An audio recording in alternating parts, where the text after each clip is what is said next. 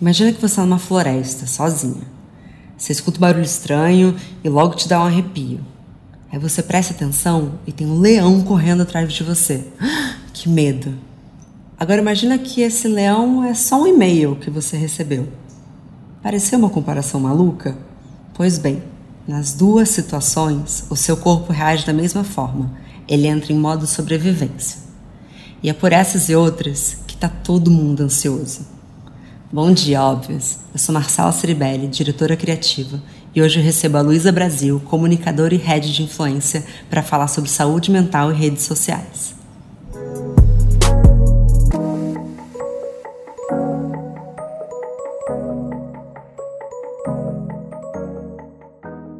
Lu, tô muito feliz que você está aqui, especialmente para falar sobre esse assunto que acho que é um dos meus favoritos hoje em dia. Foi uma resolução do meu ano novo, é, trazer mais saúde mental para minha vida.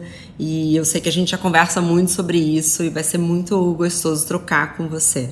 Má, para mim é uma honra estar aqui, porque mais do que né, só a gente gostar de falar sobre o assunto, ele é essencial porque eu acho que a gente vive um mundo que está revendo muitas coisas, revendo formas de trabalho, uh, como a gente se relaciona com as pessoas. Então, assim, a saúde mental é essencial para tudo isso. Como é que você tem se relacionado com isso? Como você se relacionava? Como que está hoje a sua saúde mental, Luísa Brasil? Bom, a gente nunca pode falar que tá pleníssima, né? A coisa ali tá sempre enfim, sempre tem um paju, como a galera gosta de falar.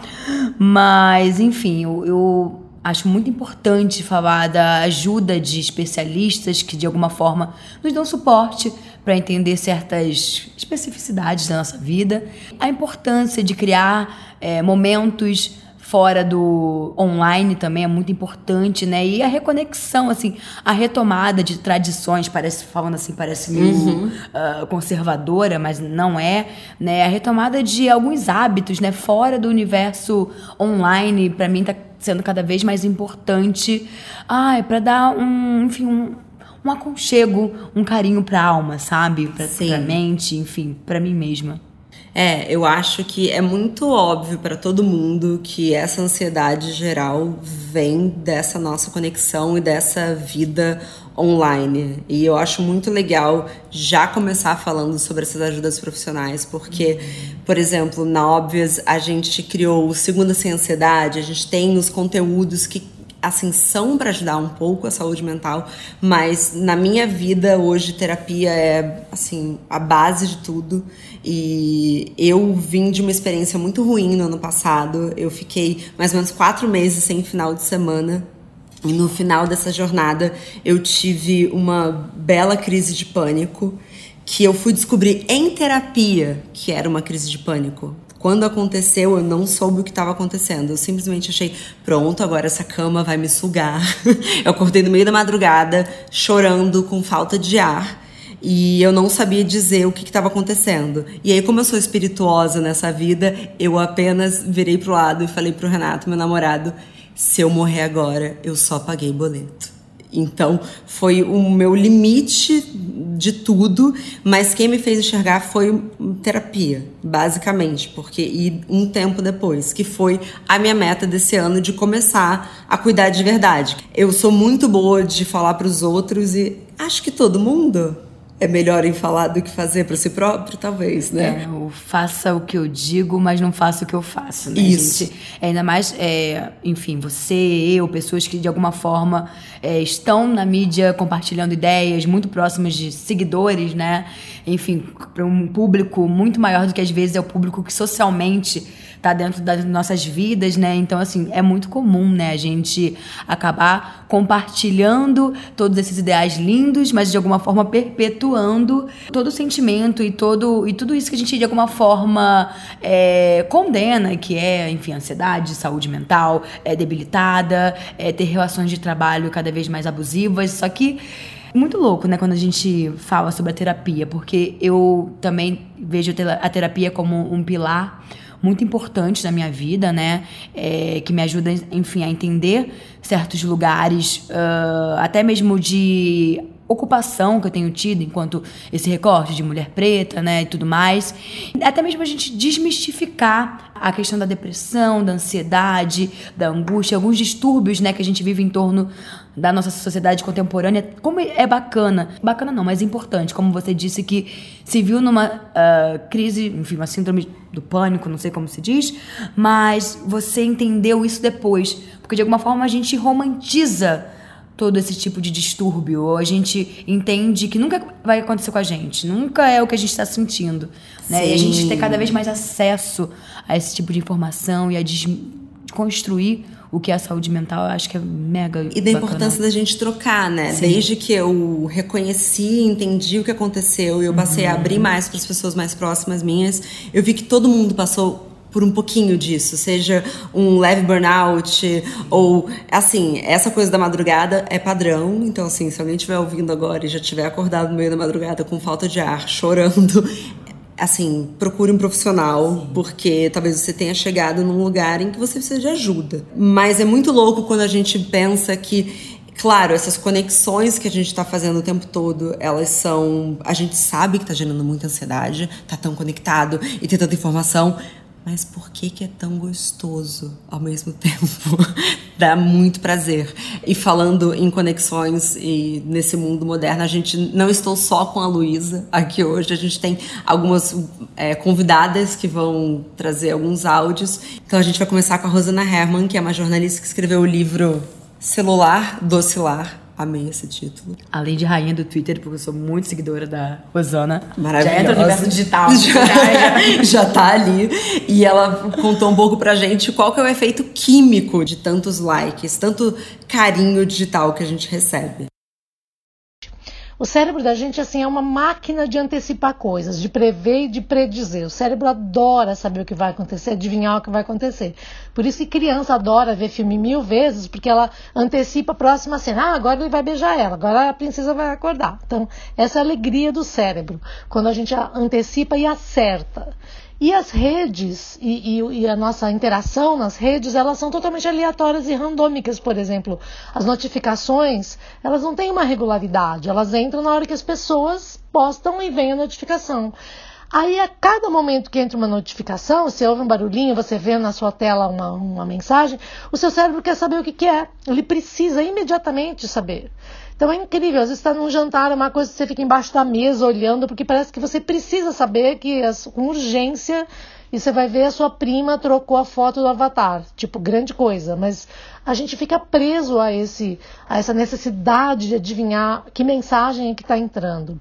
E a outra coisa é que cada vez que tem um, um, estímulo de você acertar, de você ser recompensado, alguma coisa dá certo, a gente tem a parte bioquímica que produz dopamina que é um, um neurotransmissor que traz prazer, que, que regula o humor, assim, que, que traz bem-estar para você. Então, um seguidor novo, alguém deu um like, alguém respondeu, alguém comentou seu stories, qualquer coisa, imediatamente o cérebro começa a produzir dopamina. E aí cada interação positiva vai aumentando, vai produzindo mais e você se vicia e você quer mais e mais e mais. Então, nas redes sociais, a gente acaba é, caindo nessa armadilha, porque os feeds são infinitos. Você vai rolando, rolando, rolando, rolando. Sempre tem coisa para ver, sempre tem coisa para você dar like, para receber like, e a gente não consegue parar porque elas foram projetadas assim, né? Então, feeds que não param nunca, que não tem fim, que vão eternamente, coisas que vão entrando, sempre a sua rede que vai reagindo, que vai interagindo e nunca para. Então, eles não param, a gente não para. E a gente só consegue é, controlar isso quando a gente toma consciência e sai de dentro desse mundo, de, desse processo, desse loop, e fala: não, peraí, eu estou aqui há horas fazendo isso. Eu só ia ver um negocinho e abrir um e-mail para ver se chegou. Entrei aqui nessa rede, não consigo sair mais, estou presa aqui. E aí que você toma consciência e se dá conta. E se você não fizer isso ativamente, souber pensar nisso, toda vez você cai de novo nesse labirinto que foi projetado para você se perder e ficar lá. Sensata. Muito sensata. Muito sensata. E agora, sim, Maio ou escutando a, a Rosana, né? Me lembrei de hoje à noite mesmo, aquela acordadinha, para um xixi rapidinho e ver a hora no celular. Três horas da manhã. Conclusão, me vi 40 minutos no celular vendo uh, coisas, enfim, coisas que eu não sei hoje em dia te agora te falar o que são. Mas vendo pessoas, vendo feed, vendo stories. Não necessariamente você registrou aquilo não. que você viu. Eu me pego direto, às vezes assim, ah, tem que pegar meu celular para fazer, juro por Deus, uma conta na calculadora. Como é que eu vim parar no story da minha prima? Sabe? É uma coisa assim insana, porque e o dedo às vezes parece que vai no automático, a gente tá virando uns bichinhos, né? Mas eu entendo muito esse lugar da, da dopamina. Eu tenho vergonha em admitir um pouco, mas a gente que trabalha com isso e tem um fluxo, né? É, eu não como Marcela, mas porque eu fico logada no Instagram da Óbvias e a gente tem conteúdos que já tiveram viralizações assim insanas e eu quero mais. É uma coisa doida assim, e dá muito prazer. Eu falo direto para as minhas amigas que têm, sei lá, mil seguidores e e se importam, por exemplo, com cada foto do feed e como elas querem que a foto tenha mais do que, sei lá, 200 likes, coisas assim. Eu falo, gente, se vocês pegarem meu celular num dia de um conteúdo óbvio, viralizando, vocês vão pro hospício, assim, porque, porque é uma doideira, assim, é quase uma cocaína. E, e é muito gostoso. Tanto que quem começa a trabalhar na óbvia, assim, fala, nossa, que coisa, que legal. E, e é um rush que, e eu acho que a, a Rosana fala uma coisa que é muito verdade, assim, você quer mais mais. E eu acho que isso está mexendo até na qualidade do conteúdo que a gente está vendo, porque todo mundo está postando muito o que sabe que vai dar certo também. Você não sente um pouco isso? Certamente. Eu vejo muito esse lugar quando você fala de que é mais, enfim. A gente virou grandes bolsas de valores, assim, cada um é seu é sobre investimento, né? O que, que você vai investir na sua rede para dar retorno, para dar margem para comentários e para compartilhamento, para viralizar. Então, assim, nós viramos todos pequenos, micro, macro, enfim, investimentos. E, e, essa relação que a gente tem com as redes virou isso. E é viciante, isso instiga né, todo mundo a querer tá mais e querer, enfim, fazer cada vez mais e, e, entender realmente o que dá certo. Tem aquele investimento que é conservador, no meu caso, que é tipo postar um look, postar um look. Todo mundo vai, mas aí eu só quero fazer alguma coisa numa foto que, tipo, nem eu não apareço e é uma coisa mais ousada, né? É um risco que eu tomo e que, tipo assim, geralmente flopa, é um grande flop.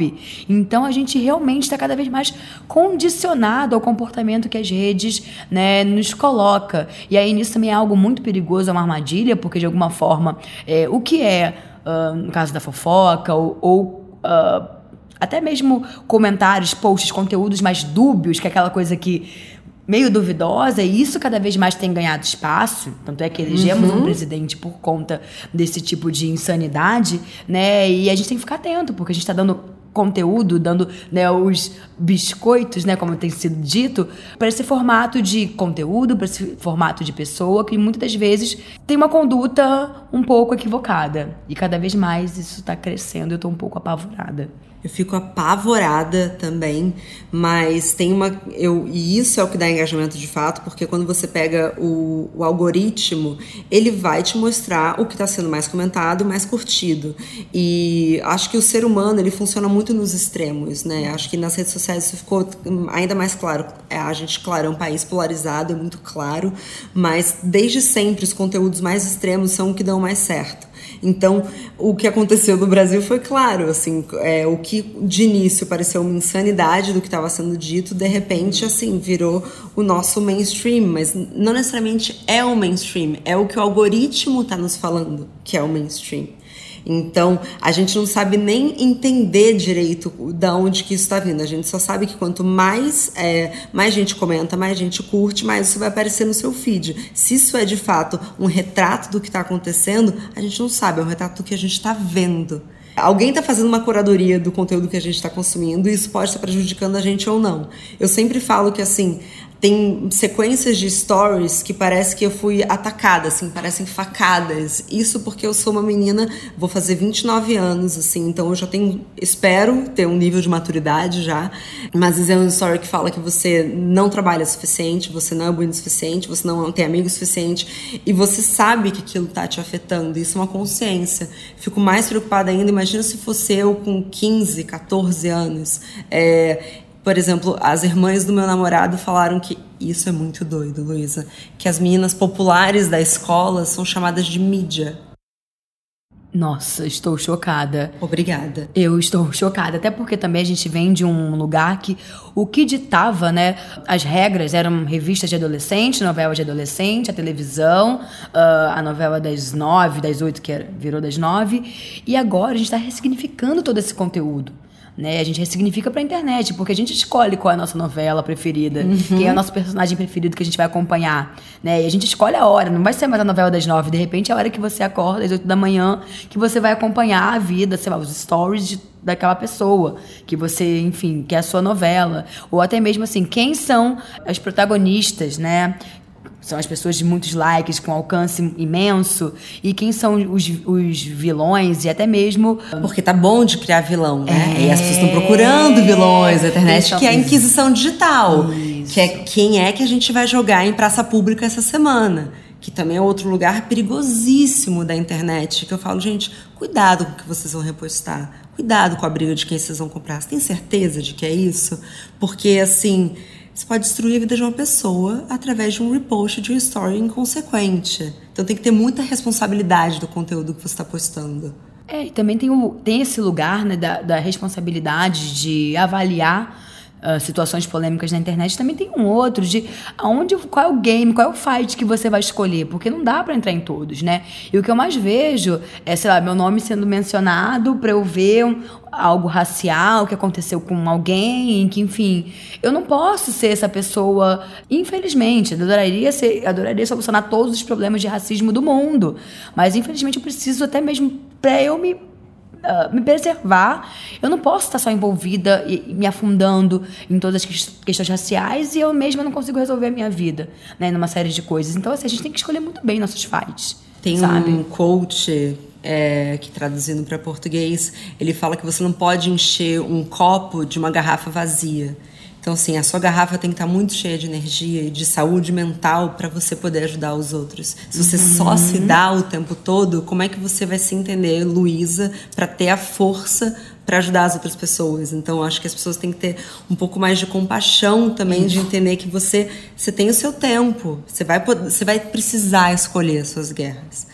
Mas, Lu, falando um pouco. Porque tudo isso passa num campo muito pessoal, né? É, somos sempre pessoas físicas antes de pessoas jurídicas, mas somos pessoas jurídicas também, né? É, e como que você divide hoje, assim, ah, eu tô agora no Instagram como pessoa física, eu tô como pessoa jurídica, como que você faz? Porque assim, imagino que o jurídico cobre mais de você, né? Certamente, nesse espaço digital. E de alguma forma, né, eu acho que é, eu geralmente eu crio horários para eu responder coisas jurídicas, né?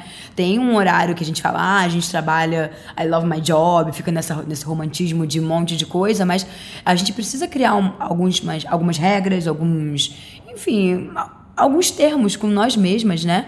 Pra gente conseguir se desvencilhar disso em algum momento, porque não dá pra eu Luísa Brasil e a mequetrefismos, né? Que é mequetrefismos, mas que eu coloque ali uma vida que ela existe, eu não tô criando simulação do que não existe ou de, ou de um personagem, mas é um, de alguma forma é uma construção dentro do universo né, digital. Então, assim, para isso eu tenho meus horários. Né? Eu, eu crio uh, relações de trabalho das 10, enfim, eu de alguma forma sou muito ainda tolerante, até as 21 no máximo eu respondo coisas que sejam pertinente, pertinentes 21 a isso. Tá, 21 horas também é meu horário. É, então. Então, o horário da mulher contemporânea, 20. 21 horas, respeitem. Respeitem, queridos.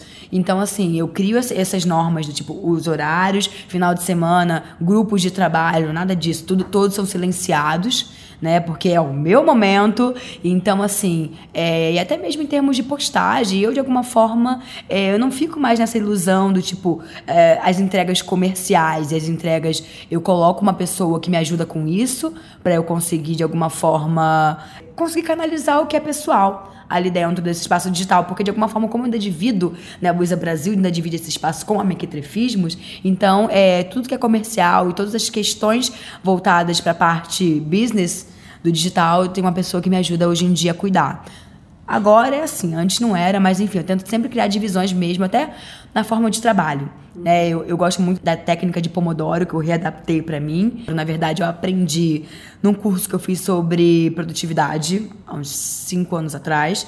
E aí, nesse, nesse curso, eu peguei um livro de Harvard para ler sobre produtividade produtividade, é, engenharia emocional, enfim, várias coisas. E a técnica de Pomodoro eu readaptei para mim.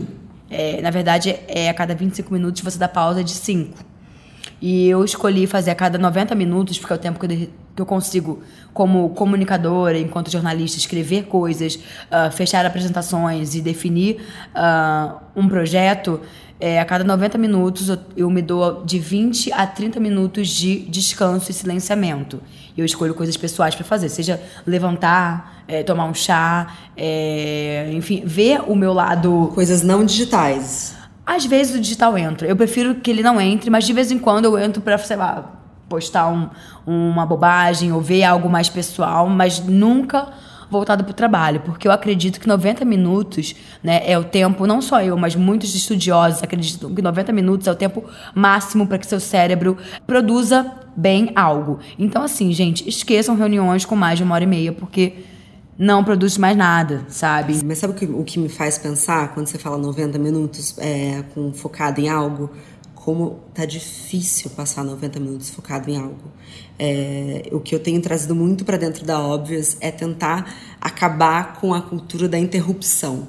E, e parece besteira, parece que é só você interromper a fala do outro, mas não é isso toda mensagem direta, todo WhatsApp, toda chamada que você toma, a gente está com o nosso tempo o tempo todo sendo interrompido. Então você está numa reunião que dura quatro horas, mas a quantidade de WhatsApps que você recebeu e que alguém foi lá e destruiu a sua linha de raciocínio é imensa. Então, na verdade, eu acho que isso também gera muita ansiedade, que você está em um lugar pensando em algo. Aí chegou um WhatsApp de, de outro cliente falando, oi, Tá bom. Aí você leu, mesmo que você não responda ali, você voltou. Tá bom, voltei a ter atenção. Aí de repente vem alguém do seu, da sua equipe e fala: Ó, oh, nananana. E aí isso vira uma sequência de coisas, na verdade, ninguém tá se ajudando. Então, na óbvia, a gente criou uma cultura de que assim, pode ser resolvido em 24 horas? Manda um e-mail. Pode ser resolvido em 8 horas? Adivinha? Manda um e-mail. e é assim, se precisa ser resolvido em uma hora, Tá bom, você manda um WhatsApp. Precisa ser resolvido agora? Pega o telefone e liga. Mas não faça do seu atraso a minha pressa. Porque a gente precisa se ajudar. Eu acho que a gente precisa respeitar mais o tempo dos outros para ter essa produtividade.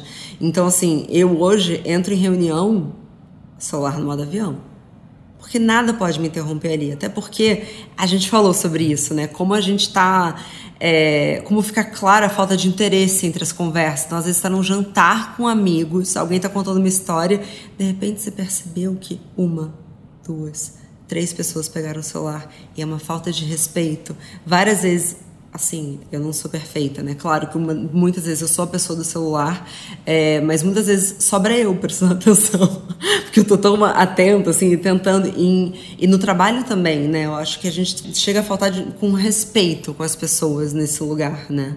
Ai, Mai, é exatamente, porque a gente entra num lugar do tipo. O celular é a nossa ferramenta de trabalho, é, enfim, estar em contato com pessoas também faz parte do nosso escopo.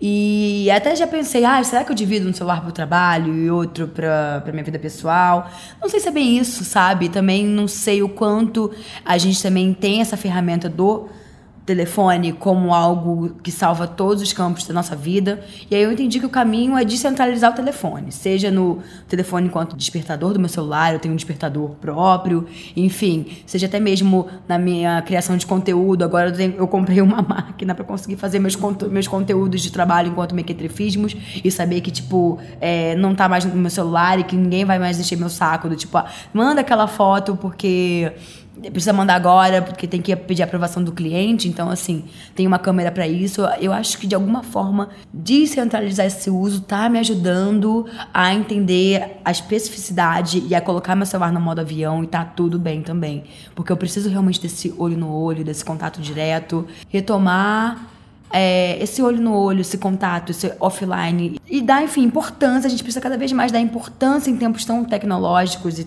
tempos de pós-verdade em que a internet está sendo né, fomentadora de muitas, é, de muitas inverdades e de muitas injustiças. A gente precisa estar tá cada vez mais junto de quem está com a gente, junto no olho do olho, no contato físico. É muito legal você puxar isso, porque uma das coisas que eu mais gosto de dividir com as pessoas é essa descoberta que eu tive que o WhatsApp, esse contato que a gente tem digital, ele para o nosso corpo, para nossa biologia, ele não conta como contato humano. Então, por exemplo, você já fez home office como eu, assim, então é fácil de você passar três dias só falando com as pessoas digitalmente, né? Muito fácil. E, e, isso vai criando uma solidão digital. Porque, na verdade, você está o tempo todo falando com as pessoas, mas você não tem contato humano. E é tão importante você olhar no olho, encostar nas pessoas, sabe? Acho que a gente tem uma falsa sensação de que a gente está muito conectado, porque não sei quem respondeu meu DM, não sei quem mandou WhatsApp. E, na verdade, não. É tudo longe pra gente. E como a evolução de, de espécie, não deu tempo da nossa espécie evoluir para. Opa, agora temos uma evolução que entende o WhatsApp como uma grande ferramenta. Não, nosso corpo está lendo como? Ela está agora vendo uma luz azul e que e de novo lá vai essa minha pro Instagram. Não tô brincando, mas ele não vê como nossa, ela acabou de trocar uma bela ideia com uma grande amiga dela. Não. Também sobre essa colocação do, do quanto nosso corpo entende essa luz azul e essas conexões, a Rosana tem uma tem mais um áudio maravilhoso sobre isso. Vamos ouvir. Hoje é normal que no trabalho você use celular, o dia inteiro você fique nas redes muito tempo, às vezes por causa do trabalho, ou a pessoa trabalha com isso, ou em marketing, ou enfim. E aí ela trabalha o dia inteiro nessas plataformas e depois é, ela chega em casa e tem a vida dela pessoal e ela vai usar as mesmas plataformas, só que para outro fim, para diversão, para contatos e tal. Só que, é, do ponto de vista de, dos malefícios, embora um seja assunto de trabalho e o outro seja assunto social e pessoal, a tela emitindo luz nos seus olhos é a mesma. A posição física que, que faz com que você tenha um bulldog no, no pescoço quando abaixa para olhar a tela é a mesma. E, e, então tudo que de ruim acontece para o seu corpo independe do conteúdo. É, é a posição que você está, é o cérebro exposto àqueles estímulos ininterruptos, deixando o seu cérebro muito agitado e a luz nos olhos, né, que isso causa muitos problemas. Já tem muita criança com problema é, de vista por causa, por conta dessa radiação azul da, da luz do celular. Então é complicado. Então, se você já trabalha com esse meio e você também usa esses mesmos meios para a sua vida pessoal e entretenimento, e depois vai assistir Netflix no celular, etc., você, tem, você realmente tem que parar para pensar nisso porque exige. É, nós não fomos projetados para isso. Então, esse tipo de, de, de, atividade exige da gente uma coisa que a gente não tem como responder. Não tem. Você vai pagar um preço muito alto por isso, de verdade. Então, se, é, é, é, quanto mais você usa o celular de forma contínua no trabalho, e aí você tem uma explicação que você precisa, aí que você na sua vida pessoal precisa realmente dosar para não ficar, não sofrer todas as consequências ruins de uma coisa que é legal e gostosa e interessante, que é um centro de entretenimento e de diversão maravilhoso. Muda. Muda. Caladas. É, é muito delicado isso, porque eu, sem dúvida alguma, é, eu acho que eu deveria chegar em casa e, por exemplo, a minha folga deveria ser desligar o celular e adeus. Mas ao mesmo tempo chegou minha hora de entrar no meu Instagram como Marcela, chegou minha hora de ler as 84 mensagens não lidas do meu grupo de amigas, chegou a hora de eu falar com a minha mãe no WhatsApp. Então é, é, muito delicado isso. Né? A gente sabe que não está fazendo bem, mas é a fonte de tudo. Eu tenho uma amiga que deletou o Instagram no último mês e ela falou: Eu não sei nada do que está acontecendo, estou completamente antissocial. Ela. Até eu esqueci de contar coisas para ela importantes da minha vida porque eu entendi que ela teria visto no meu stories. Então, assim, é uma balança muito difícil de ser feita, né, Lu? Sem dúvidas, mas eu acho que é isso, Márcia, que a gente tem esse espaço do, do digital como um lugar que aproxima quem está distante, mas ao mesmo tempo ele também distancia quem está muito perto. E eu acho que a gente construir com quem está perto com quem a gente, enfim, é, até mesmo por uma questão de proteção, mas que a gente tem essa sinergia, é cada vez mais construir as relações fora desse espaço, sabe? A gente precisa se reconectar de outras formas, porque tá complicado mesmo, tá difícil para todo mundo a gente canalizar tanto essa energia da, da, telinha, né, da telinha azul, porque é isso, a gente sai do, do celular, mas a gente vai pro Netflix. E é muito louco, né? Porque é, indo pra uma coisa mais pessoal, eu não sou muitas pessoas, a pessoa da série, eu não sou muito a pessoa do Netflix, muito por causa disso, porque eu acho que eu fico assim, é muita tela para mim. Sabe? É muita tela. É, então eu acabo assim, não, não assistindo tanta série, não me envolvo tanto, apesar de eu assim, ver meu compromisso em estar tá mais uh, acompanhando mais essa coisa desse universo de série que eu me vejo muito fora e muito excluída, né, de, de, um Game of Thrones ou de coisas do tipo, mas é porque de alguma forma é uma preservação, sabe? É, é de alguma forma eu retomar o contato com coisas que não sejam dentro de uma tela. Então eu uso muito esses momentos para eu sair, para eu romper né? Então eu sou uma pessoa muito do social, obviamente que esse social, eu até mesmo eu tô cada vez mais ligada o quanto eu só tô ali porque é uma tela e é divertido mostrar como minha vida é legal, uhum. né? Eu tô cada vez mais me preservando, até mesmo nesse espaço de stories, para ter a vivência real do offline, né? E eu acho que cada vez mais a gente precisa ressignificar também é, a nossa presença nos espaços, como você disse antes, né? Que a gente fica realmente num jantar, todo mundo ali uma telinha do celular e poucas pessoas é, de alguma forma se importando com o que o outro está dizendo. Então também estou ressignificando muito é, as minhas saídas, o meu lado social, para que ele de fato seja com pessoas que me importam afetivamente, né, que tenham a ver com que eu, sei lá, com que eu quero construir enquanto pessoa, enquanto Luísa, e cada vez menos quanto mequetrefismos enquanto um espaço digital. Eu sei que é difícil, é complicado, mas eu acho que eu estou construindo cada vez mais esse, esse lugar e entendendo essa importância do off também. Mas você se sente cobrada quando você posta menos stories? Você sente uma pressão para que você poste mais? Olha, eu sinto, até porque também virou muito um espaço, virou um selo, né? Os stories. A gente posta o que é legal.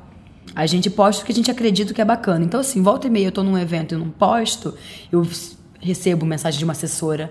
Ai, Lu, aconteceu alguma coisa ontem porque eu vi que você não postou nada no evento né? Porque isso virou de alguma não, forma. Não, amor, na verdade era tão bom o evento que eu não pensei em postar. Porque virou assim uma, um selo de credibilidade. Né, você falar que tá naquele lugar porque foi bacana. Ninguém quer postar o evento mal, a coisa chata, ou que você teve algum tipo de uh, constrangimento, algum tipo de situação desconfortável. E aí, de alguma forma, não. Eu tô cada vez mais entendendo que a, meu espaço, até mesmo uma presença minha num lugar, né, e sem nenhum tipo de pretensão, é, é algo que, cara, tem me tenham como, tenham como uma preciosidade esse, essa presença, sabe? Porque. E até mesmo de eu valorizar e prestigiar o outro. Porque senão vira só um interesse mesmo do digital, do lugar instagramável, né? Porque agora todos os ambientes viraram instagramáveis. Ou, enfim, do tipo, estou postando porque eu tenho que fingir que isso aqui é muito legal, estou fingindo que eu estou me divertindo. E é isso, sabe? É só que é pra, é pra gerar ansiedade é no outro, porque aí a gente tem aí uma epidemia, né, dessa geração millennial, uhum. é, de um FOMO, que, né, traduzindo, tem nos highlights da Óbvios o que é FOMO, mas aproveitando, que na verdade é Fear of Missing Out, que na verdade é o medo de estar perdendo algo, e eu, a gente tava trocando sobre isso outro dia na Óbvios, assim, que é, é claro que as redes sociais alimentaram isso na gente, porque parece que você não foi no evento tal, você não foi convidada, você está perdendo muita coisa, mas que existe também um movimento, quase um sadismo, né? De, de olha como eu estou em tudo e vocês não estão. Então, assim, é claro, a gente, a gente é 50% ego, todos nós, né? Mas tem que tomar muito cuidado se esse seu ego digital não está ferindo outras pessoas, é, porque a gente tem que ser responsável, sabe? Mesmo, eu não quero nunca que um story da Obvious é, atinja alguém de uma maneira ruim, tanto que a, a nossa primeira, a nossa premissa, assim, vai trazer felicidade feminina? Então, assim, se não trouxer, a gente não vai fazer, não é para ninguém se sentir excluído da conversa. E Mar, você fala muito desse espaço do FOMO, né? Eu, e mais do que também o conteúdo que isso é gerado, como é gerado, para que ele é gerado, com essa finalidade de deixar o outro ali como final de, lá, final de ano no Brasil. Para mim é, é, o exemplo disso. Tá todo mundo viajando, postando gratidão, gratiluz e as hashtags do momento, né? Eu acho que a gente tem que tomar cuidado com quem a gente segue.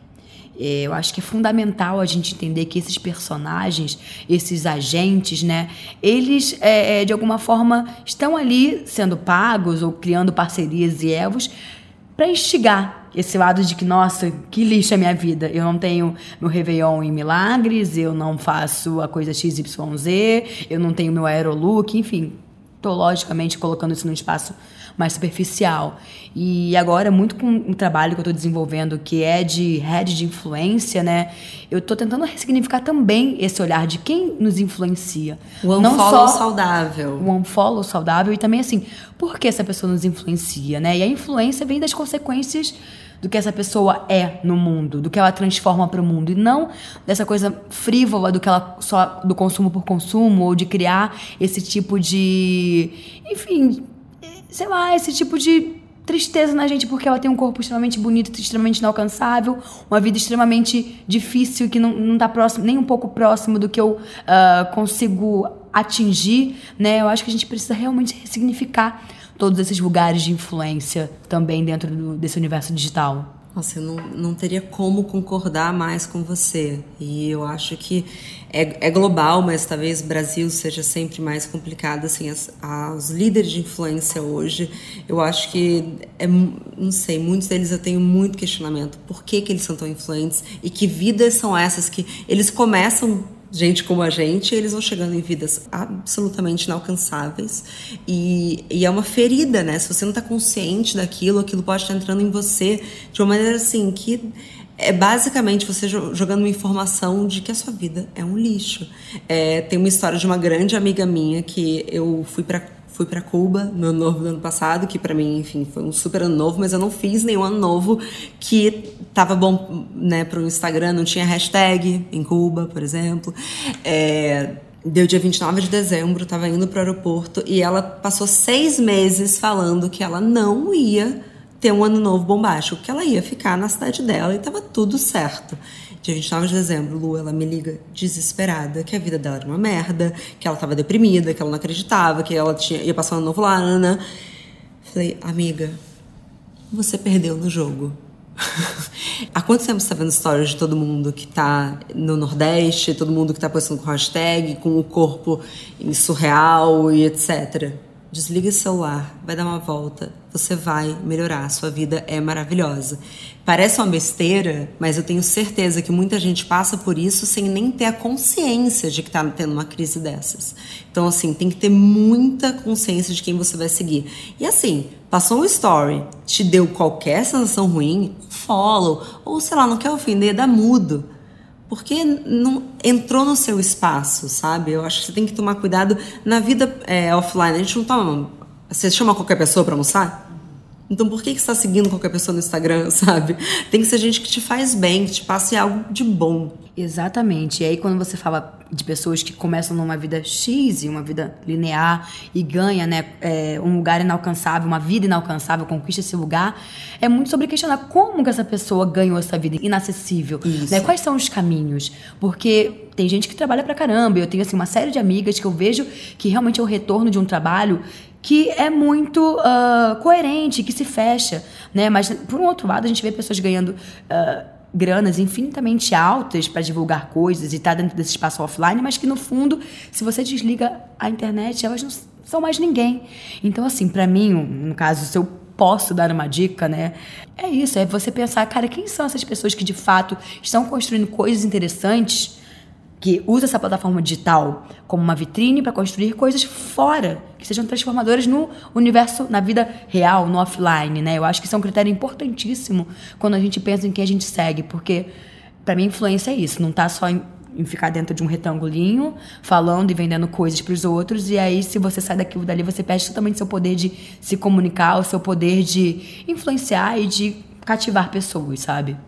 Puxando um pouco para essa questão da saúde, para mostrar o quanto isso é sério, a gente conversou também com a psicóloga Pamela Magalhães, que ela conta um pouco sobre o que pode acontecer com o nosso corpo com esse uso excessivo das redes sociais.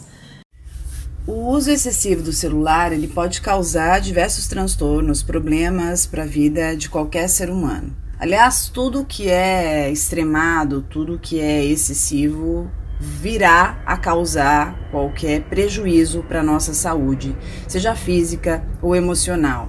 Alguns problemas como ansiedade, como depressão, como problemas de sono, insônia, transtornos de imagem, porque eu estou o tempo inteiro tendo como base os outros, né, fotos principalmente editadas ou mesmo escolhidas por aquelas pessoas se tornam referenciais para minha vida.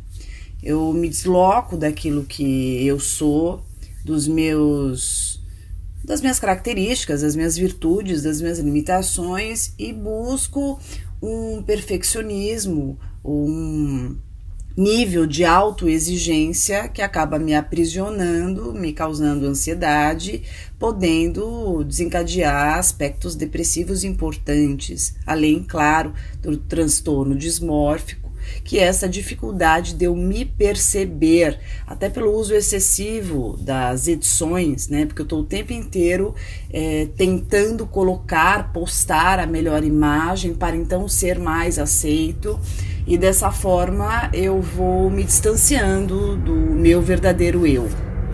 Existem também complicações oftalmológicas, né, oculares, outras infecções bacterianas em função do uso excessivo ali, problemas posturais em função da forma que você se posiciona, traços de impulsividade, compulsividade justamente porque o celular se torna muito mais um vício, muito mais um elo de dependência do que um artifício, de um artifício, um facilitador para que eu consiga trabalhar melhor, para que eu consiga me relacionar, né, ter meu networking de uma forma saudável.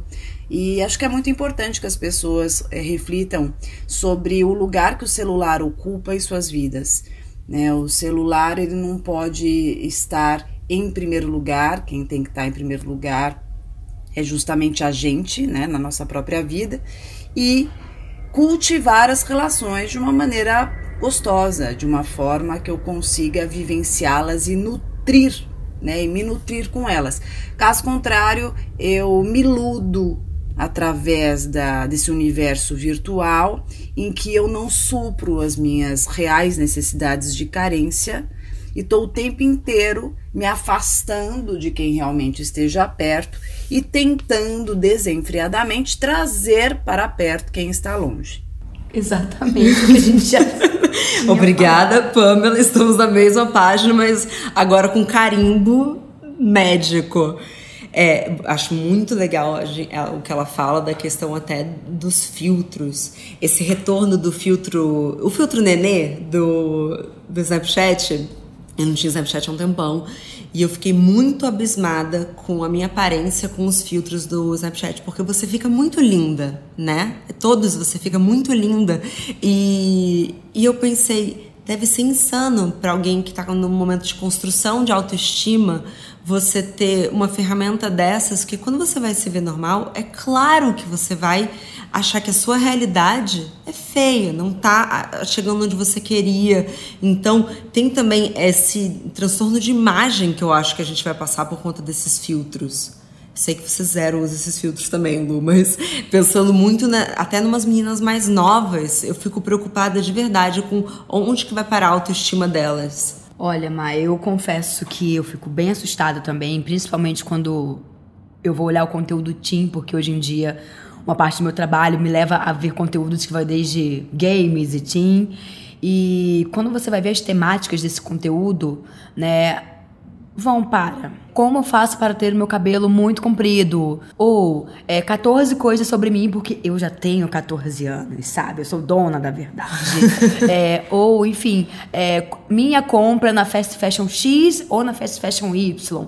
Então, assim, é toda uma série de conteúdos, uma série de coisas que a gente luta né? Hoje em dia a gente está num, num debate muito importante em termos de gênero, em termos raciais, em termos sociais, mas ao mesmo tempo o que é mais vendido nesses espaços espaços, desses territórios mais adolescentes, é sobre um consumo que você não questiona onde. É, é sobre um cabelo que muitas das mulheres, vou dar um exemplo, eu sou uma mulher preta, de cabelo crespo, extremamente crespo. O meu cabelo, para ele chegar na cintura, ele vai demorar 20 anos, com verdade. Então, assim, é, como que esse, esse tipo de conteúdo ele é o mais disseminado entre, entre essa galera mais nova. E isso me preocupa muito, porque, de, por um lado, a gente está acreditando dentro de uma bolha, que a gente está reconstruindo e ressignificando. É, não padrões, mas comportamentos, mas por um outro, a gente tá vendo uma turma, que é a nova geração, perpetuando tudo isso que a gente acredita que está acabando, sabe? Então e é... certamente isso entra naquele racional que a gente falou do algoritmo, né? Que é o que está chegando até elas.